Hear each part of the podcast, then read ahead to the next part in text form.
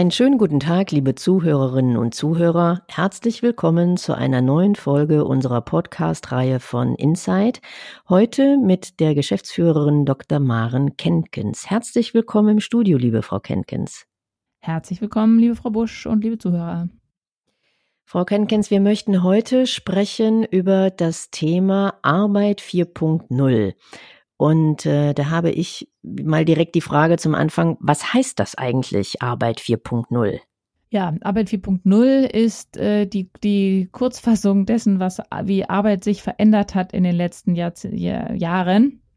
Ähm, man hat sozusagen nach einer Arbeit äh, 1, 2, 3 jetzt die Arbeit 4.0 ähm, als Weiterentwicklung. Und was sich verändert hat, sind ein paar ganz große Stellschrauben. Nämlich das erste große ist die Digitalisierung. Arbeit ist viel, viel digitaler geworden. Und das ist sozusagen gleich, wenn man Arbeit 4.0 sagt, gleich der, der Subtext. Arbeit ist technischer, digitaler. Man spricht weniger direkt miteinander, sondern viel mehr vernetzt. Man ist viel mehr mit Technik am Sprechen, am Arbeiten als mit ähm, anderen, äh, also als mit Menschen direkt zum Beispiel. Ähm, das Zweite, was aber auch gleich mit zusammenhängt, und das ist dann auch ein, ein, ein bedingt sich sozusagen mit der Technik und der Digitalisierung auch automatisch, ist, dass man, dass Arbeit viel mobiler geworden ist, dass man von jedwedem Ort äh, viele der Arbeiten, außer vielleicht noch der Produktion direkt äh, im Werk, äh, mobil von überall her machen kann. Man sieht es, wenn man viel, wie ich auch selber, viel Bahn fährt, äh, was da so los ist an Logistik und an wie viele Menschen unterwegs sind und unterwegs arbeiten oder in verschiedenen Städten und Gegenden arbeiten. Das ist das Mobilitätsthema, das zweite. Und das dritte ist die Globalisierung, dass wir sozusagen durch die Möglichkeiten der Technik und dessen, wie wir die Welt als Ganzes viel mehr im Blick haben, äh, global agieren, global arbeiten können. Und diese drei Punkte sind das, was Arbeit in heutiger Zeit ausmacht und ganz wesentlich auch verändert hat, wo auch gleich nach diesem äh, Thema, was ist denn da anders, natürlich die Frage kommt, was, was heißt es für einen einzelnen Menschen da drin, dass er digital, mobil und global arbeiten muss. Das hat Auswirkungen. Und das ist das, was man als Arbeit 4.0 in der Kurzform betitelt. Es wird vielleicht auch irgendwann eine Arbeit 5.0 geben, wenn sich weiteres verändert, aber da wissen wir noch nicht, was das dann ist. Jetzt sind wir gerade mittendrin in, in der Arbeit 4.0. Hm. Wann fing es denn mit äh, einer Arbeit 1.0 an? Ähm, also tatsächlich kann man so Wellen ziehen, wo immer Neuheiten in der Entwicklung waren und Arbeit 1.0 war ganz grob die Industrialisierung, so dass man sagt, da ist einfach was technischer geworden, ähm, äh, wo man sagen kann, ja, das hat die Arbeit schon mal verändert. Ähm, dass, dass die Industrialisierung der erste, die, das ist sozusagen die Zeitrechnung, die man der Arbeit gibt. Es wurde ja auch schon früher gearbeitet natürlich. Arbeit gehört immer zum, zum Leben des Menschen dazu. Ähm, aber die erste ist die Kurzform Industrialisierung. Äh, Sie haben eben schon angesprochen, was die Arbeit 4.0 ähm, beinhaltet, aber vor allen Dingen auch, was es mit den Menschen macht. Aber vielleicht können Sie das nochmal so ein bisschen ausführen und erläutern. Was sind das für Herausforderungen, mit denen wir da heute zu tun haben? Also tatsächlich äh, haben wir damit zu tun, dass wir allzeit erreichbar sind. Wir sprechen da immer von davon, dass es äh, keine Grenzen mehr gibt, natürlicher Art, weil das Netz und das Digitale und auch das Globale jederzeit fast alles möglich macht. Also das Beispiel, äh, mein Beispiel dabei ist immer gerne eins aus dem privaten äh, und eins aus dem, aus dem Arbeitskontext. Arbeitskontext ist, ich kann von jedwedem Ort viele meiner Arbeiten machen, wenn ich über mich selber spreche. Ähm, da geht wirklich ganz, ganz viel. Ob das nachts um zwei ist, ob das in äh, Frankfurt, äh, München oder äh, London ist, kann ich meine Arbeit erledigen. Und das heißt aber auch, ich habe keine Grenze, sondern äh, jederzeit, allzeit die Arbeit vor den Augen oder die Arbeit mit in der Tasche oder auch der Gedanke an die Arbeit.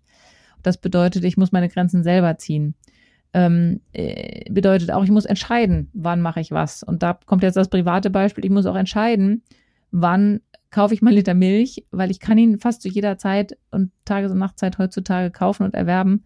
Ähm, digital macht das möglich, global macht das möglich und mobil macht das möglich, weil ich, weil alles irgendwie unterwegs ist und äh, jederzeit äh, fast verfügbar ist. Das kreiert einerseits eine Erwartungshaltung, zum Beispiel von meinen Kunden, von meinen Mitarbeitern, von meinen Kollegen und andererseits aber eben auch ähm, ein Entscheidungs, Zwang, den, dem ich unterliege. Ich muss wirklich gucken, was mache ich jetzt. Ich muss priorisieren, ich muss entscheiden, wann mache ich es und wann mache ich es nicht. Das ist eine heutige Kompetenz, die gefordert ist, die vor äh, schon auch zehn Jahren zurück gar nicht so gefordert war, weil viel mehr geregelt und vorgegeben war oder gar nicht ging, gar nicht anders ging. Das heißt, es fordert uns ab, selber Grenzen zu setzen. Frau Kengens, mich würde interessieren, können Sie, ähm, Sie haben das gerade am Anfang schon etwas beschrieben, aber was macht die Arbeit 4.0 mit den Menschen? Und Sie sind vielen Unternehmen unterwegs. Wie stellen Sie fest, gehen die Menschen mit den Herausforderungen dort um und wie kommen sie zurecht? Also tatsächlich ähm, ist es so, dass wir so zwei Phasen erleben. Meistens erst eine Begeisterung, was alles möglich ist und auch eine Freude eines einzelnen Mitarbeiters, wenn er endlich dazugehören darf, indem er vielleicht ein Firmensmartphone bekommt oder einen E-Mail-Zugang endlich, auch in der Produktion. Ähm, dass schon so ein Sog hin ist zur Technik und dazugehören zu wollen. Und gleichzeitig kommt dann das böse Erwachen, ja, jetzt bin ich ja auch wirklich am Wochenende für meinen Chef erreichbar oder was heißt das denn jetzt, dass ich die Geräte bei mir habe? Welche Pflicht habe ich damit auch immer reinzugucken oder immer zu reagieren? Das heißt, es kommt dann auch so ein bisschen das Erwachen nach der Freude mit, mit wirklich Sorge und mit Belastungserleben, mit wirklich Stress, den das auslöst. Und da sind die Unternehmen inzwischen auch ähm, drauf gekommen, beziehungsweise äh, mit konfrontiert. Und wir kenne viele Unternehmen, die auch wirklich dann tätig werden und sagen, wir müssen den Mitarbeitern da Hilfestellung leisten. Wir müssen äh, Seminare, Workshops, Schulungen anbieten zum Umgang mit der Allzeiterreichbarkeit und den neuen Arbeitsformen. Und gleichzeitig auch, wir müssen gucken, wie schützen wir Mitarbeiter, was haben Führungskräfte für eine Verantwortung, welche Spielregeln verabreden wir, ähm, wann müssen E-Mails beantwortet werden, wann nicht also es ist sozusagen einerseits ein Kompetenzthema, wo eine neue Kompetenz nötig wird, neues Wissen, wie gehe ich damit um und gleichzeitig auch ein organisatorisches Thema, wie verabreden dann einzelne Arbeitseinheiten, einzelne Organisationen, einzelne Teams den Umgang mit der Allzeiterreichbarkeit, der Technik und dem, ähm, was sich verändert hat. Da kann man auch konkrete Verabredungen treffen und da raten wir auch immer zu, das zu tun. Genauso wie wir auch dazu raten, Mitarbeiter zu schulen, weil das Kompetenzen sind, die uns einfach nicht angeboren sind und die wir in neuer Arbeitsform jetzt erst lernen müssen. Wenn Sie sagen, Mitarbeiter zu schulen, wie sehen solche Schulungen aus?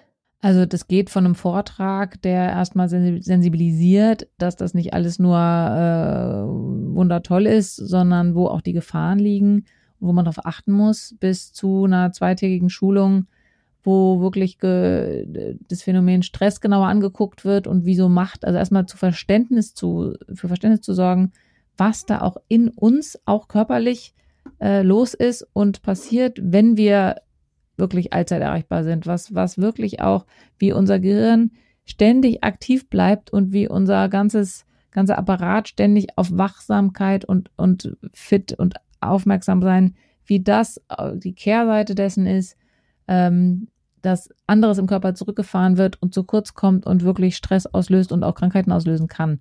Meist entsteht da dann wirklich schon so ein erstes Aha-Moment. Oh, aha, so geht das. Aha, das passiert da. Was beim Mitarbeiter und beim Einzelnen äh, eine andere Bereitschaft nach sich zieht, auch wirklich mit anzufassen und zu sagen, ich muss da was tun. Und dann kommt in so einem Seminar natürlich der zweite Teil, was kannst du denn tun? Wie kannst du für dich sorgen? Wie kannst du besser abschalten? Ähm, und wie kannst du auch selber für Regeln sorgen in deinem Umfeld? Ähm, das ist dann wirklich eine sehr mühsame Knochenarbeit, die in den zwei Tagen oder auch ein Tagesworkshop äh, in einem Tag läuft und wo man dann wirklich auch Hausaufgaben mitkriegt und mitgibt und wo klar ist, das ist nicht damit getan, dass man zwei Tage im Seminar sitzt, sondern man muss auch dann dranbleiben. Was geben Sie den Leuten dort für Hinweise? Also wie können praktische Umsetzungen aussehen? Also der wichtigste Hinweis ist, das Abschalten zu lernen und das auch zu wissen, dass man das lernen muss und dass das nicht zwangsläufig ähm, tatsächlich uns angeboren ist, so abzuschalten. Und das Lernen, der Hinweis, der Tipp ist, ähm, dass ich erstens mir Freiräume schaffe, wo ich abschalte, also auch die Rahmenbedingungen schaffe. Zum Beispiel, indem ich ein Handy abschalte oder indem ich ein privates und ein berufliches Gerät habe, sowohl was den Rechner betrifft, als auch was das ähm, Telefon- und, und E-Mail-Programm betrifft, damit ich wirklich sagen kann, jetzt habe ich Feierabend und bin nicht mehr erreichbar für Arbeitskontexte. Das ist ein ganz konkreter Tipp, der auch sehr leicht umsetzbar ist. Mhm. Was machen Sie für Erfahrungswerte mit der Akzeptanz solch einer ja auch beruflichen Achtsamkeit, formuliere ich das jetzt einmal?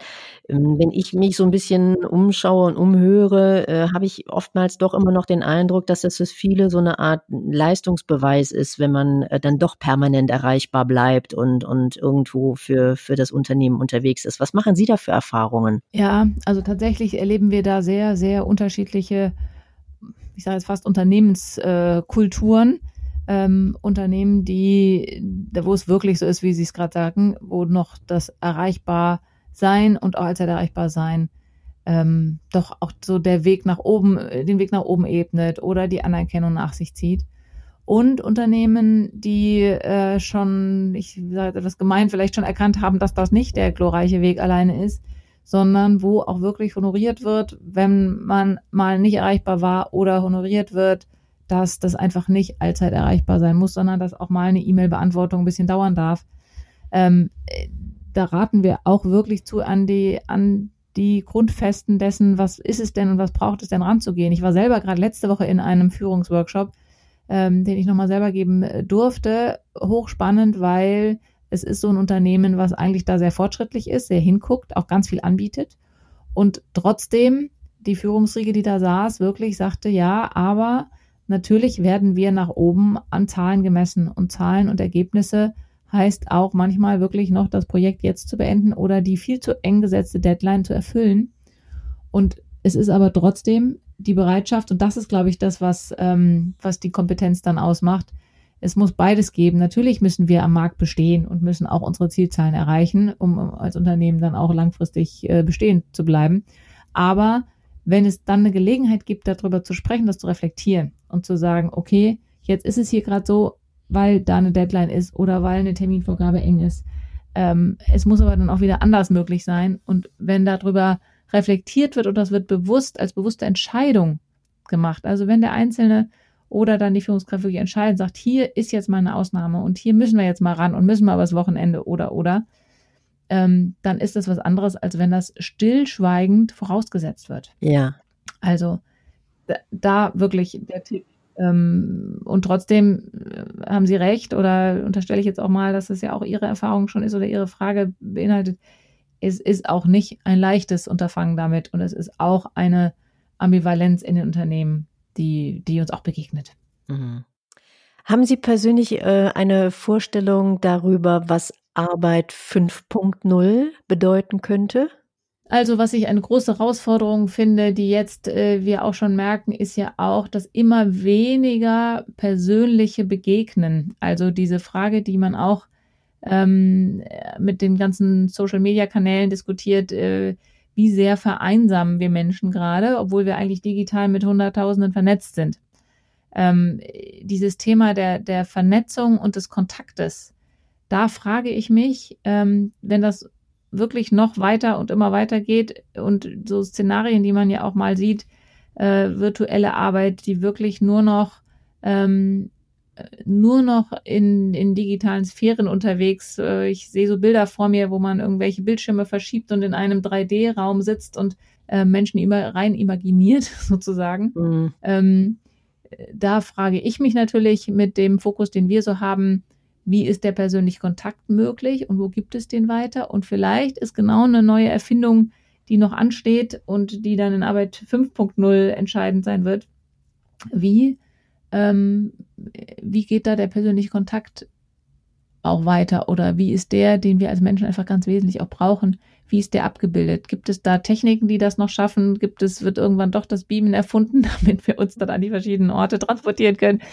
Ähm, also da sehe ich äh, eine Herausforderung oder auch eine Chance, ähm, weil ich auch denke, wir haben äh, schon oft erlebt, dass man was, was man nicht für möglich gehalten hat, plötzlich doch möglich wurde.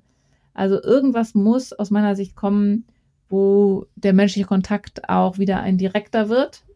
Und mhm. vielleicht hilft die Technik dabei, das zu tun. Ähm, und gleichzeitig sehe ich auch hohe Automatisierungsprozesse. Ähm, ich denke, wir werden irgendwann nicht mehr selber Auto fahren, sondern gefahren werden. Äh, oder die Autos werden uns fahren. Also so in dem Thema Mobilität wird sich auch viel tun. Und wie mhm. verändert das dann? Also da äh, bin ich auch gespannt. Ein sehr, sehr spannendes Thema. Ganz, ganz herzlichen Dank für Ihre Zeit heute, liebe Frau Dr. Kenkens. Und ich freue mich schon auf unser nächstes Gespräch. Vielen Dank, Frau Busch, und einen schönen Tag noch Ihnen allen. Bis bald.